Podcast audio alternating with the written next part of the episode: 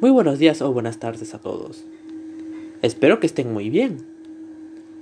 Soy Luis Marcelo Díaz y hoy en nuestro podcast Hablemos un rato trataremos sobre la vuelta del torneo más importante del continente, la Conmebol Libertadores, que ya está en sus instancias finales.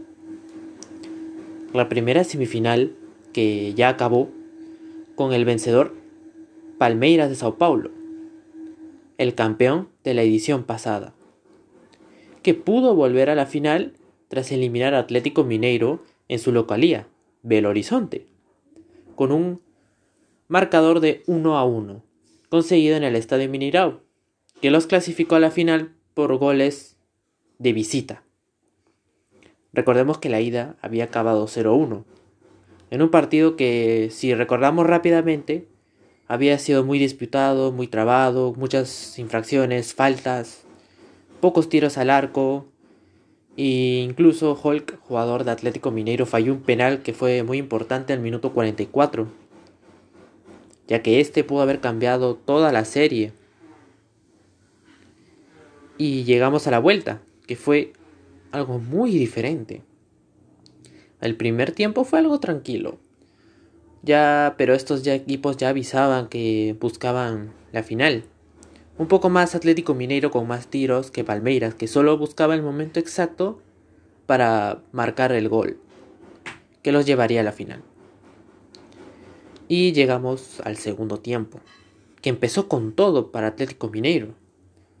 Eduardo Vargas, el jugador de la selección de Chile, marcó al minuto 52, muy rápido con asistencia de Jair.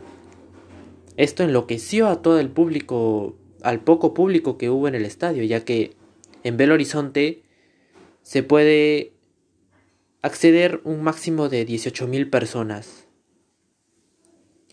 Hasta ahí, todo bien. E incluso el mismo jugador, Vargas, falló un gol muy increíble. Estaba solo, pero la mandó para afuera.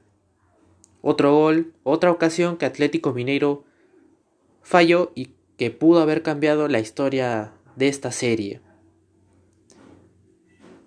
Pero de ahí, un error lo cambiaría todo, justamente cometido por Atlético Mineiro. ¿Y qué pasó?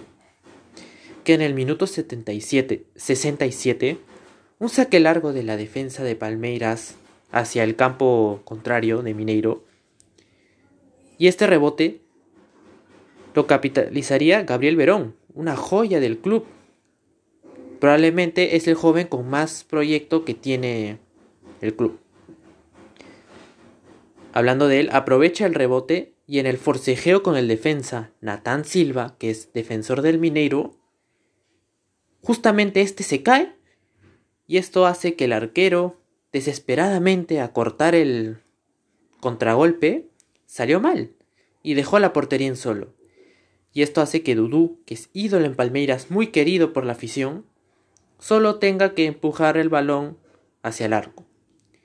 Ya que como hemos comentado el error del defensa y gracias al que el arquero salió a cortar mal, dejó la portería vacía. Y esto hizo que quede uno a uno. Luego Mineiro buscó, intentó, pero se quedó con las manos vacías. Final 1 a 1 y esto hizo que el plus del gol de visita, Palmeiras por segundo año consecutivo vaya a la final y busque su tercer título en la competición, que ya ganó en las ediciones del 99 y 2020. La otra semifinal se jugará hoy día en el día de la grabación, 29 de septiembre en Guayaquil, Ecuador. Flamengo ganó la ida 2 a 0, con goles de Bruno Enrique, al minuto 21 y 38. Y para sellar una victoria más que merecida para el conjunto brasileño. Pero la vuelta quedará un poco acondicionada. ¿Por qué? Nixon Molina, jugador titular del Barcelona, fue expulsado en el primer tiempo. Y Leo Pereira, que ingresó en el segundo tiempo, defensor de Flamengo, también fue expulsado tontamente, porque su equipo ya ganaba 2 a 0 y hacerse echar de esa forma es muy tonto de su parte, ¿no? Luego, jugando de local, el club ecuatoriano buscará una hazaña que lo lleve a la final en Montevideo, que ya espera rival, Palmeiras. Se viene un partido muy interesante y electrizante para ver quién va a la final de la Copa Libertadores. Y bueno, hasta aquí me despido y espero que podamos disfrutar de estos partidos finales de la Copa. Muchas gracias por su atención y hasta aquí fue hablando un rato. Muchas gracias.